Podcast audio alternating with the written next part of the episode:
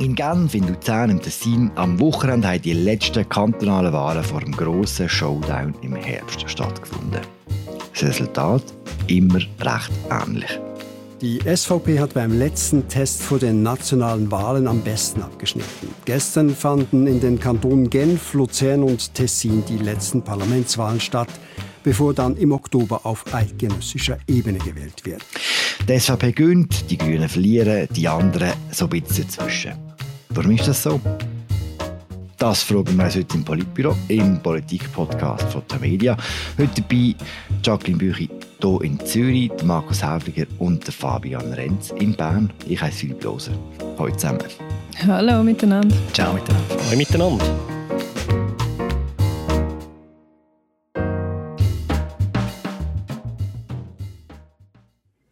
Bis vor kurzem sah es so aus, als ob die SVP nicht allzu rosige Aussichten hätte. Jetzt hat es tatsächlich gekehrt. Wir fangen bei der SVP an, mit der grossen Gewinnerin vom letzten Wochenende. Was macht die Volkspartei besser als die anderen? Ja, einerseits hilft ihr die politische Grosswetterlage, wie man so schön sagt, das Migrationsthema und die Sicherheit dominieren die Aktualität im Moment. Das Asylgesuch, die steigen da und das ist für die SVP sicher günstiger, deutlich günstiger, als wenn jetzt die ganze Schweiz über das Klima redet. Ich glaube aber, es wird kurz greifen, wenn man es jetzt noch mit dem erklärt und so tut, als hätte die SVP selber nichts dazu beitragen. Es ist eigentlich nichts Neues, dass die SVP recht meisterhaft versteht, irgendwie eine Stimmung im Land zu spüren und dann eine Kampagne darauf aufzubauen. Und ich finde, recht bemerkenswert ist das schon bei dem Thema Wohnungsnot, wo man jetzt wieder gesehen hat, wie sie das anbringt. Also bis letztes Jahr hat man jede, jede und jede auf der Straße können fragen und die, die hätten gesagt, ja Wohnungsnot das ist doch ein links Thema und irgendwie haben sie es jetzt geschafft, seit Anfangsjahr das Thema für sich einzunehmen, um das zu verknüpfen mit dem Thema Zuwanderung, so dass man jetzt eigentlich ziemlich das Gefühl hat, wenn es einen Mangel an bezahlbarem Wohnraum gibt, dann ist das ein Zuwanderungsproblem und die SVP ist die Partei, die die Lösungen dafür hat. Das ist schon beachtlich. Ich glaube, dazu kommt noch, dass sie im Moment so ein bisschen einen Teil von ihrem Schrecken verloren hat bei einem Teil der Wählerschaft der Rösti, wo ihr neuer Bundesrat ist, oder? Das ist, ein, das ist nicht irgendein Poldery, ein Scharfmacher, es ist irgendwie ein freundlicher Mensch. Er gilt als Pragmatiker, wenn er schon mit seinen ersten Entscheid gezeigt hat. Die grossen Teile übernimmt der Politik von seiner Vorgängerin. Und all das, glaube ich, ist irgendwie auch noch so eine Art des neues Gesicht von der SVP, wo sie möglicherweise auch für gewisse Leute wählbarer machen, als sie früher noch war. Wo sehr polarisierende Figuren an der Spitze gestanden gestanden sind, Christoph Blocher, auch Ueli Maurer, äh, Adrian Amstutz, andere. Ja, und ich glaube, es gibt auch so Situationen, wo so ein bisschen der Joe Biden-Effekt spielt. Ähm, man kann Wahlen manchmal auch einfach gewinnen, indem man keine Fehler macht. Ich glaube, das ist bei der SVP. Ähm, Oder sehr ja. ähm, es ist bei der SVP im Moment ein Stück weit so. Ich meine, sie hat auch ein bisschen experimentiert vor ein paar Monaten, die Stadt-Land-Kampagne, die äh, von mir aus gesehen nicht funktioniert hat. Und sie verfolgt die Schiene im Moment auch nicht weiter. Also so die, sie bewirtschaftet den Stadt-Land-Graben, sie führt den Versuch nicht weiter, setzt stark für ihre, für ihre alten Kernthemen und ähm, im Moment scheint das zu funktionieren. Was wir auch nicht dürfen vergessen, oder? Auch mit diesen Sieg sie ist noch weit weg von ihren, also Sieg in den letzten paar kantonalen Wahlen. Sie hat jetzt etwa vier, fünf kantonale Wahlen gewonnen. Vorher hat sie aber sehr viel auch verloren. Und vor allem hat sie in den letzten eidgenössischen Wahlen sehr viel verloren. Also sie kompensiert jetzt da wieder einen Teil von ihren Verlust. Sie, ich würde sagen, sie hat sie wirklich noch nicht voll kompensiert, sogar wenn sie die äh, Wahlsiege jetzt würde können bestätigen im Herbst. Sie sie muss sehr viel zulegen, um nur schon auf das Resultat der vorletzten Wahlen wieder zu kommen. Das dürfen wir schon auch nicht vergessen. Ja, und ich bin mir nicht sicher, ob ihr das gelingt, so viel zuzulegen. Und zwar auch aus dem Grund, ich äh, habe zwar deine Analyse mit dem Albert Rösti nachvollziehen, Markus, und ich glaube auch, dass das bei Teil der Wählerschaft wahrscheinlich dazu führt, dass die SVP wählbarer wird. Gleichzeitig habe ich das Gefühl, dort 2015, wo sie so ein Wahnsinnsresultat gemacht hat, dort ist sie doch irgendwie eine andere Partei gewesen. Die SVP hat das Land vor sich hergetrieben, es ist die Masseneinwanderungsinitiative angenommen worden. Man hat irgendwie das Gefühl gehabt, dieser Partei gelingt alles, die kann jetzt da alles durchdrücken, was sie will. Und so die Position von der Stärke, die spüre ich zumindest heute nicht mehr so. Und ich glaube, das hat auch zu tun mit diesen Köpfen, die du vorher genannt hast, mit diesen Aushängeschildern, die zum Teil sehr, sehr charismatisch sind oder immer noch sind, aber nicht mehr so präsent sind. Und jetzt einfach so aus dem Buch heraus habe ich das Gefühl, das verunmöglicht es ihr, um wieder auf das Allzeithoch von fast 30 Prozent zu kommen. Sie ist eine Art, ein bisschen weit, ein bisschen eine Establishment-Partei sogar geworden, oder? Und man sieht das, finde ich, in gewissen Regierungsratswahlen. Also Genf ist ein krasses Beispiel, oder? Genf hat am Montag haben alle bürgerlichen Parteien, also FDP, Mitte und SMCG und die SVP eine Allianz geschlossen für den zweiten Wahlgang von der Regierungsratswahl. Und vor allem in Genf, dass die SVP und Mitte vor allem gemeinsame Sachen machen, das wäre früher noch nicht denkbar gewesen. Und das zeigt irgendwie ein bisschen, wie die SVP in dem bürgerlichen Bündnis ein bisschen weit angekommen ist. Natürlich haben sie immer noch ein zweites Gesicht, der, der, der starke Populismus, wo sich in zum Teil sehr radikalen Vorschlägen niederschlägt, in einer radikalen Rhetorik zum Teil auch, wo sie auch wissen zum Teil, dass das völlig unrealisierbar ist, was sie da vorschlagen, wo sie einfach für, für die Leute auf der Straße vorschlagen, so ein bisschen Trump-mäßig. Diese Seite haben sie auch, aber trotzdem wird so ihre Establishment-Seite viel stärker stärker im Moment. Und mich dunkt das ist auch etwas, was wir sehen in diesen Wahlen jetzt. Ja, und ich muss übrigens mich selber jetzt gerade noch ein bisschen korrigieren und vielleicht auch noch die Stück weit korrigieren, Markus.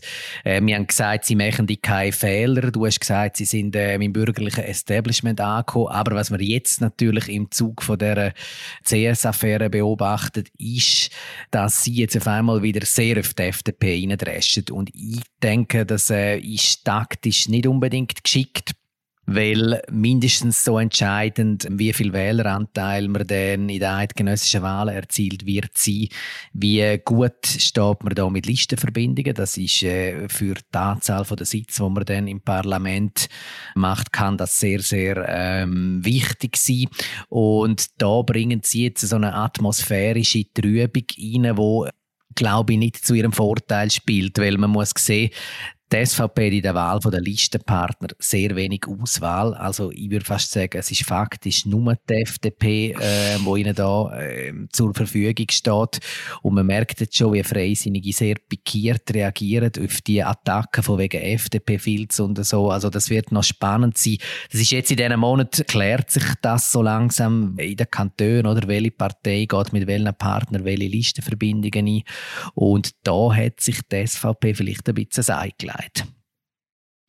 Zeigt halt einfach, wie tief, tief, tief innen der Reflex ist bei der SVP, mal zuerst auf die Freisinnigen loszugehen ich glaube auch, dass ihnen das kann schaden bei den Listenverbindungen, weil also der, gerade also wie die SVP und namentlich auch die SVP-Zeitung Weltwoche, der Thierry Burkhardt angreift, ist also wirklich krass und der Thierry Burkhardt schießt auch entsprechend zurück. Also ich glaube, wenn der Thierry Burkhardt wirklich ganz frei wäre in seinen Entscheidungen, würde er im Moment genau gar keine Listenverbindung mit der SVP machen. Umgekehrt glaube ich eben nicht, äh, Fabian, dass es ihr nur schadet, weil sie kann sich im Moment in dieser CS-Krise stellt sie sich als die große bankenkritische bürgerliche Partei dar, was aus meiner Sicht nicht richtig ist, zum, sagen wir vielleicht drei Viertel, Richtig ist zwar, sie haben gewisse Vorstöße nach der UBS-Rettung mit unterstützt, zum Beispiel so das Trennbankensystem. Sie haben dort tatsächlich gewisse Sachen mitgetragen.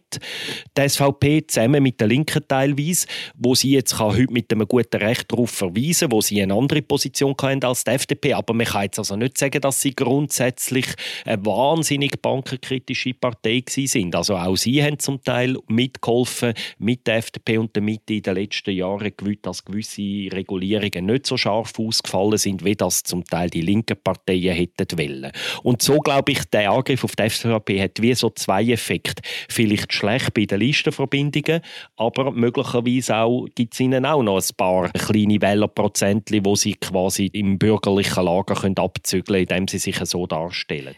Ja, ich würde ja sagen, das ist so das alte Dilemma vor der SVP. Oder ähm, Chloe Jans, die Politologin, die hat es bei uns diese Woche im Interview gesagt, die SVP lebt vielleicht noch stärker als andere Parteien vor Mobilisierung vor eigenen Klientel. Oder? Also man wählt entweder die Partei oder gar keine. Oder? Also man hat nicht so die Wechselwähler im Blick und um die eigene Basis zu mobilisieren, ist das gut, wenn man auf den Putz haut, wenn man gegen die anderen austeilt und so. Aber eben man vergrault damit äh, potenzielle Listenpartner, die dann für die Zeitverteilung am Ende vom Tag oder am Ende vom Jahr dann eben gleich auch sehr entscheidend ist. Und das ist das alte Dilemma. Ja, äh, welchen Effekt dann stärker spielt, wird sich jetzt dann zeigen in den nächsten Monaten. Also ob die SVP damit kann ihre Leute mobilisieren, wenn sie jetzt die FDP angreift, ob sie umgekehrt potenzielle Listenverbindungen zum Platzen bringt, das wird jetzt noch eine, eine spannende Ausmarkung werden.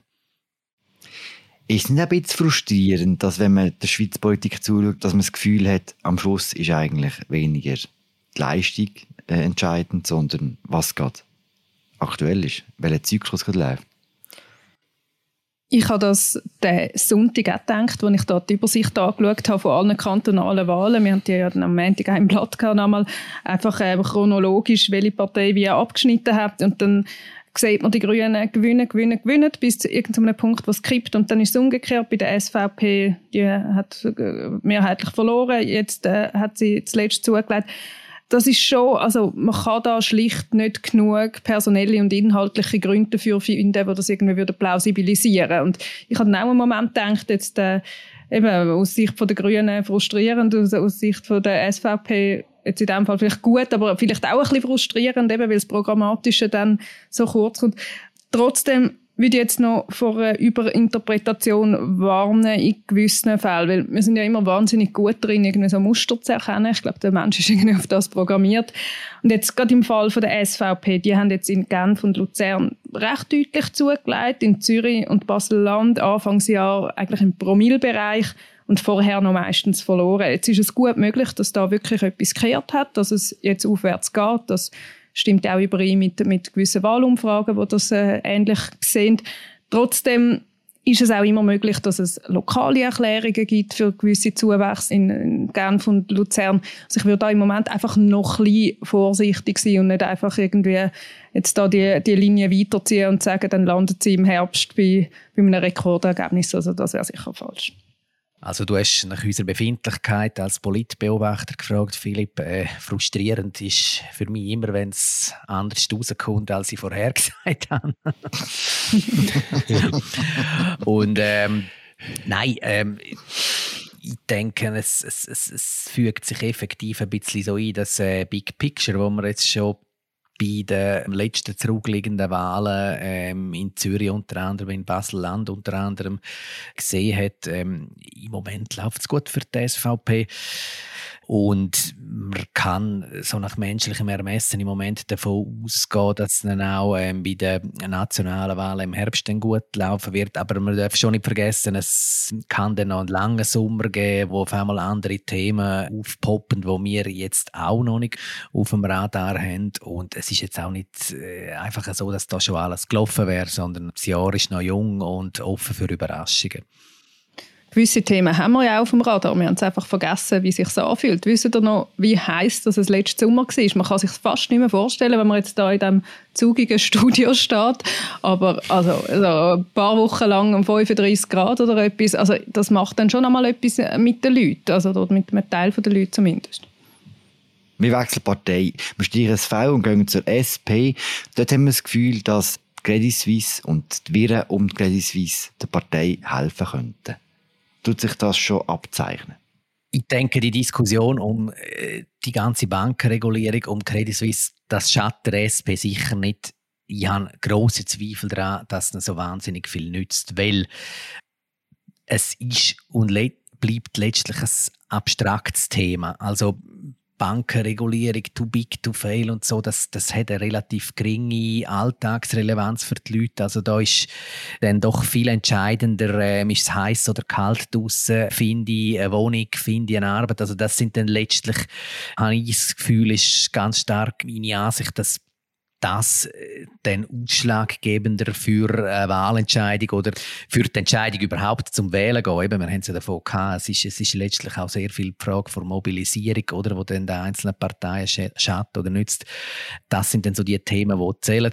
Ja, wenn sich die Leute über Banker aufregen und so, wenn eine Diskussion über hohe Bonuszahlungen in Gang kommt, dann äh, ist das sicher nicht zum Schaden von der SP, aber eben das, das, das verpufft dann auch wieder so der Effekt von so Diskussionen ziemlich schnell ist mein Eindruck.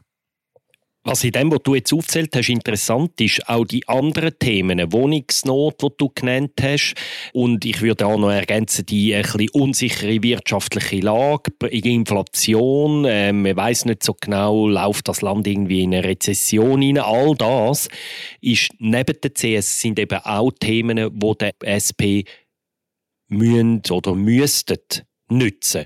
Und eigentlich ist für sie die Themenkonjunktur im Moment auch besser, als sie vor einem oder zwei Jahren war, in meiner Analyse. Und jetzt können wir ja mal schauen, wie sich das niedergeschlagen hat an diesem Sonntag. In Luzern haben sie 0,3 Prozentpunkte gewonnen. Das ist der höchste Sieg in zweieinhalb Jahren vom neuen Parteipräsidium Meier-Wermuth. 0,3 Prozent ist, würde ich sagen, ein kleiner Sieg und trotzdem der höchste. Aber eben gute Nachricht. Genf haben sie 0,6 Prozent, glaube ich, oder 0,7 verloren. Und im Tessin haben sie auch ein bisschen verloren. Und namentlich auch in den Regierungsratswahlen ist die SP, hat zwar den Sitz gemacht, aber ist bei den Stimmen ziemlich stark eingebrochen. Also vor dem Hintergrund, wo wir jetzt gesagt haben, die Themenkonjunktur läuft auch für die SP, finde ich das auch ein Resultat, wo sie nicht zufrieden sein trotz dem kleinen Sieg in Luzern. Und ich lese aus dem ab im Moment, trotz der sehr guten Themenkonjunktur langt der SP im Moment nicht immer noch nicht für Wahlsieg, sondern bestenfalls für eine Stabilisierung. Was natürlich, wenn wir die Situation vor ein, zwei Jahren angeschaut haben, jetzt, wenn sie könnten im Herbst wirklich den Wähleranteil halten, wäre das schon ein rechter Erfolg. Es hat da mal viel schlechter ausgesehen.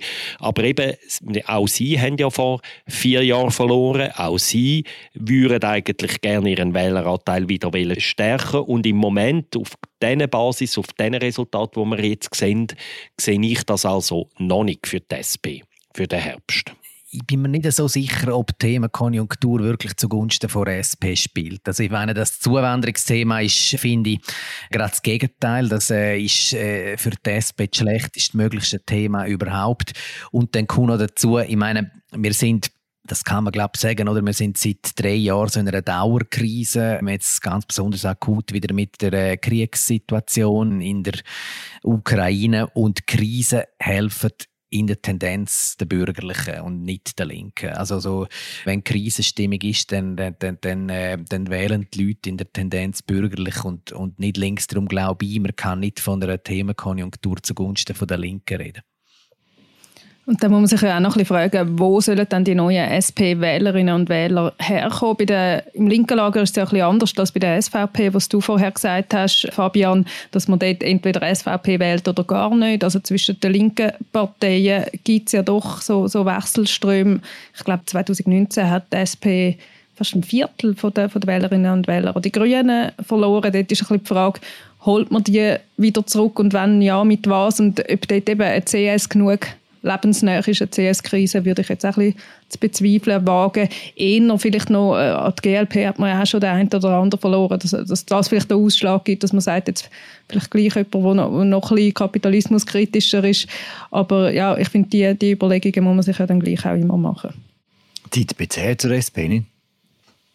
Also die SP hat tatsächlich, muss man sagen, ein paar positive äh, Resultate gemacht. Was wir jetzt gar nicht angesprochen haben, ist, dass sie ziemlich sicher werden, in Luzern wieder einen Regierungssitz zurückerobern nach acht Jahren. Auch in Tessin haben sie ihren bisherigen Sitz können verteidigen Aber gerade im Tessin ist es auch zu einem sehr hohen Preis. Oder? Sie verlieren im Gegenzug wahrscheinlich den Ständeratssitz, weil äh, Marina Garobio, die jetzt in die Regierung geht, die ist bisher Ständerätin gewesen. und es gibt im Moment, sieht man niemand im Tessin, der diesen Sitz könnte erobern. Also ja, es ist tatsächlich, die SP ist sicher sicher nicht die große Verliererin in dem. Es ist im guten Mit oder sagen wir im Mittelfeld der Parteien in diesen Wahlen von dem Wochenende.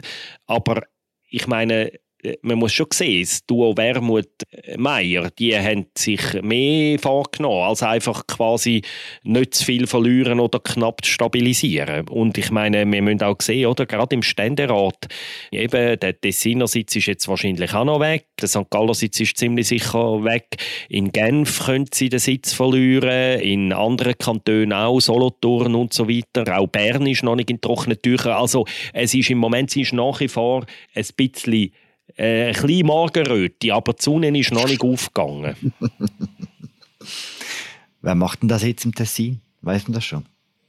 Also ich, kenn, ich muss gestehen, dass ich, dass ich die Reihe von der Tessiner Politik nicht voll aus dem FF im Griff habe. Aber die FDP und Mitte haben die Chance, dort den Sitz zu erobern. Beide Parteien haben ja in den letzten Wahlen einen verloren.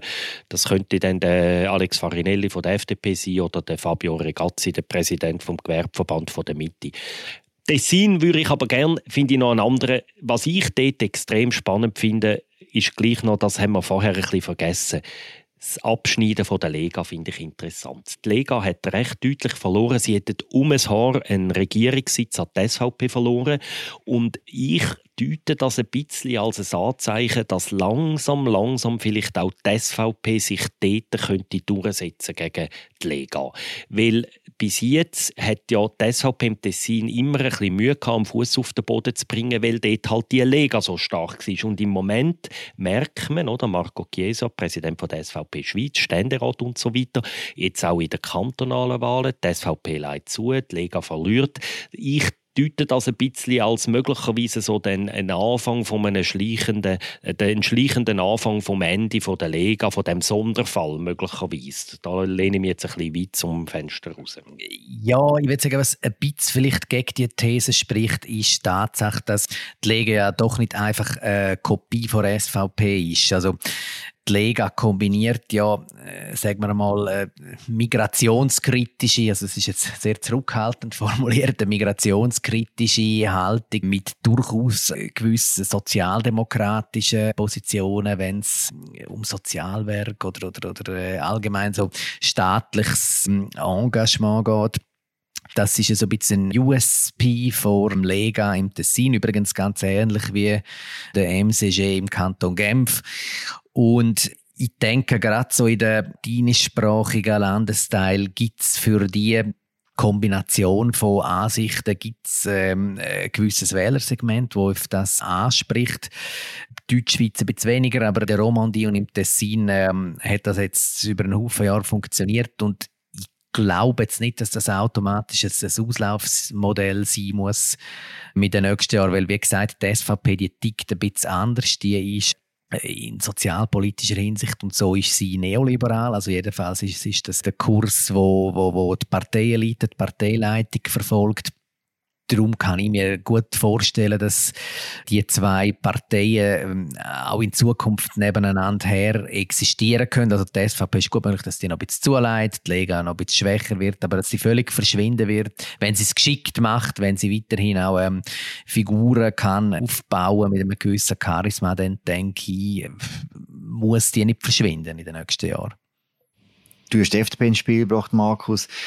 Über CS haben wir es auch schon gehabt. Was mich interessiert, die FDP und Thierry Burkhardt sind momentan extrem aktiv daran, eine möglichst grosse Distanz zwischen sich und den Banken zu schaffen, auch im Hinblick auf die Wahlen, weil sie das Gefühl haben, das könnte ihnen schaden. Nehmen die ihnen das ab, die Distanzierung? Funktioniert die? Jacqueline? Ja, was soll ich sagen? Ähm, also, die personellen Verflechtungen zwischen den Banken und dem Freisinn sind, früher noch sicher enger gewesen. Ich glaube, das kann man sagen, gerade mit dem starken Zürcher Freisinn und so. Dort äh, ist das ja manchmal fast deckungsgleich gewesen. Das ist heute nicht mehr so. Der Thierry Burkhardt ist ein Aargauer, der nicht wahnsinnig bankennäher ist nach allem, was wir wissen. Er hat sogar im Gegenteil, habe ich jetzt auch erst letzte wieder gelesen bei den Kollegen von der NZZ, ich habe das nicht mehr gewusst, den Philipp Müller damals in Schutz genommen, wo er gesagt hat, dass Sergio Ermotti sei ein Darf man das sagen im Podcast? Das darf man. Gut. Was hast du gerade gemacht jetzt? Und die Produktion macht einen Piep rein nachher. Genau, das ist gut. Da bin ich froh, wenn ihr mich zensiert, wenn ich mich wieder nicht mehr spüre. Auf jeden Fall hat er dort damals als Aargauer FDP-Präsident, glaube ich, hat er den Philipp Müller in Schutz genommen und gesagt, wenn es so ist, dann darf man das auch sagen. Und die Millionen Abzocker, die das Bild von der Freisinnigen so wahnsinnig beschädigen, dass man auf diese Leute nicht so viel Rücksicht müssen nehmen Aber natürlich muss man jetzt so ein bisschen schmunzeln, wenn man hört, mit welcher Vehemenz jetzt der Thierry Burkhardt sogar irgendeine Boni zurückverlangt und so. Ich glaube, vor einem Monat hätte er sich auch noch nicht träumen lassen, dass er dann so etwas mal in ein Mikrofon sagt. Also es ist ein bisschen populistisch, kann man glaube kann man glaub, durchaus sagen dazu. Oder? Es ist auch ein bisschen ein Akt von der Verzweiflung, weil ich glaube, die FDP-Spitze spürt im Moment, dass die Themenkonjunktur sehr stark gegen sie läuft. Und für sie, also das Wochenende ist vor allem für die FDP ziemlich hart. Ich habe ja sehr lachen, als ich am Montag den Frontaufmacher von unserer Lieblingskonkurrenz äh, NZZ gelesen habe, wo wirklich wörtlich drin gestanden ist, die FDP bleibe stabil. Da muss ich sagen, da ist glaube ich, der Wunsch der Vater vom Geschriebenen gewesen und nicht unbedingt das Wahlresultat, weil die FDP hat in Luzern 1,7 Prozent verloren, im Tessin hat sie auch verloren und in äh, Genf hat sie 6% verloren. Gut, das ist ein Sonderfall Genf, aber trotzdem, sie hat dreimal verloren. Und das ist für mich ein bisschen Ausdruck davon, dass es im Moment für sie recht schlecht läuft von der Themenkonjunktur an. Und es hat eine kleine Trendwende gegeben. Nach der Wahl von Thierry Burkhardt zum Parteipräsident hat es im Moment recht gut ausgesehen, in mehreren kantonalen Wahlen. Auch in Zürich haben sie noch können zulegen leicht. Jetzt verlieren sie in drei Kantonen, in drei verschiedenen Sprachregionen. Und wenn ich vielleicht noch schnell den Punkt fertig machen kann, eben CS, dass ob sie ihre Schatt, wie stark sie ihr Schatt, das finde ich sehr schwierig, das ist spekulativ. Helfen tut es sicher nicht. Und es geht eben noch über das raus. Migrationsthematik ist für die FDP immer schwierig, weil da ist einfach die migrationsskeptische Bevölkerung wird einfach von der Konkurrenz rechts, von der SVP einfach zuverlässig abgeschöpft. Die Leute, wo das Thema Nummer eins ist, gehen dann eher zum Original, sage ich jetzt einmal.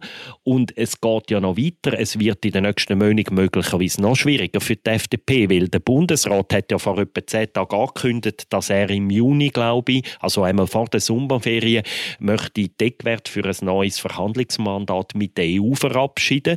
Das ist ein Thema, so die Frage, wie dass wir unser Verhältnis zu der EU regeln, das ist ein einfaches Thema für die SVP. Sie ist einfach gegen alles. Und für die FDP ist es schwierig. Sie möchte eine Lösung Lösung mit der EU und dann halt gleich viele mögliche Lösungen will sie nicht. Die Partei ist auch ein bisschen gespalten und ihrem Bundesrat ist auch noch der Tätschmeister oder, von dem Ganzen, der Ignacio Cassis. Und auch das könnte wie noch so eine Zusatzbelastung werden für die Partei im Wahlkampf. Vielleicht ergänzend dazu, ich glaube effektiv, das Europathema hilft durch zwei Parteien im Moment. Die eine ist, äh, du hast es erwähnt, die SVP, weil sie einfach gegen alles ist und dann auch kann warnen. Da sehen wir wieder, äh, die Verwaltung treibt uns den bösen Brüsseler Bürokraten in Rachen. Und die andere Partei, die, denke ich, auch profitieren kann, das sind die Grünliberalen, weil sie einfach auf der anderen Seite als einzige Moment sehr einen äh, straighten Kurs haben. Also sie sagen, wir wollen ein Rahmenabkommen, wir wollen uns Europa annähern und wir lassen es von so so klein-klein wie äh, Unionsbürgerschaften und, und, und Lohnschutz, so lassen wir uns nicht aufhalten, oder? Und äh, ja, wenn das Thema jetzt nochmal so richtig Zug kriegt vor der Wahlen, dann denke ich, ist es für die FDP unangenehm, aber auch halt leider wieder äh, für die SP. Ich sage jetzt leider, weil du gefunden hast, wir sagen böse zur SP, Philipp. Ähm, aber das wird dir effektiv auch nicht helfen. Genf ist ein Spezialfall, die grossen Verluste von der FDP hat mit dem Pierre Modet zu, der mit der eigenen Liste antreten ist. Wie fest hat er gestaunt, dass er fast wieder in die Regierung gewählt worden ist? Ja, ich glaube, ich habe natürlich gestaunt, welchen Weg ist es allen von uns da so gegangen, aber äh, man kann, glaube allen, die staunen, äh, der Artikel von unserem Kollegen Philipp Reichen sehr ans Herz legen. Der Philipp Reichen, der da die Blackbox Genf, ähm, glaube am besten von uns allen durchschaut und er erklärt sich ja das gute Resultat äh, vom Mode damit, dass die Genfer Politik vergleichsweise französisch funktioniert, also dass es dort so eine Sehnsucht nach dem Strahlemann, nach dem starken Mann, der Spitze vom Staat gibt und dass es der Mode schafft, bei einem Teil der Bevölkerung einfach die Sehnsucht relativ gut zu bedienen. Das apropos mit dem Philipp, den ich auch allen sehr ans Herz legen.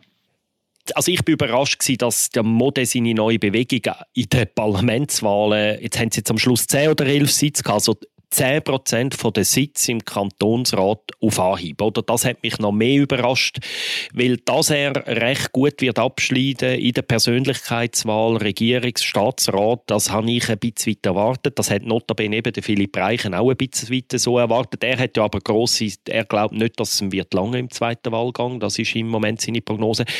Und Du hast jetzt die Erklärung mit dem Französischen von der Genfer Politik gebracht. Es gibt für mich Genf ist einfach wirklich ein krasser Spezialfall. Ich finde, die Schweizer Kantone, vor allem in der Deutschschweiz, die funktionieren politisch alle ein bisschen ähnlich langweilig. Oder? Und dann gibt es einfach drei Kantone in der Schweiz, wo die Politik einfach total anders funktioniert. Das ist Tessin, das ist Wallis und das ist Genf.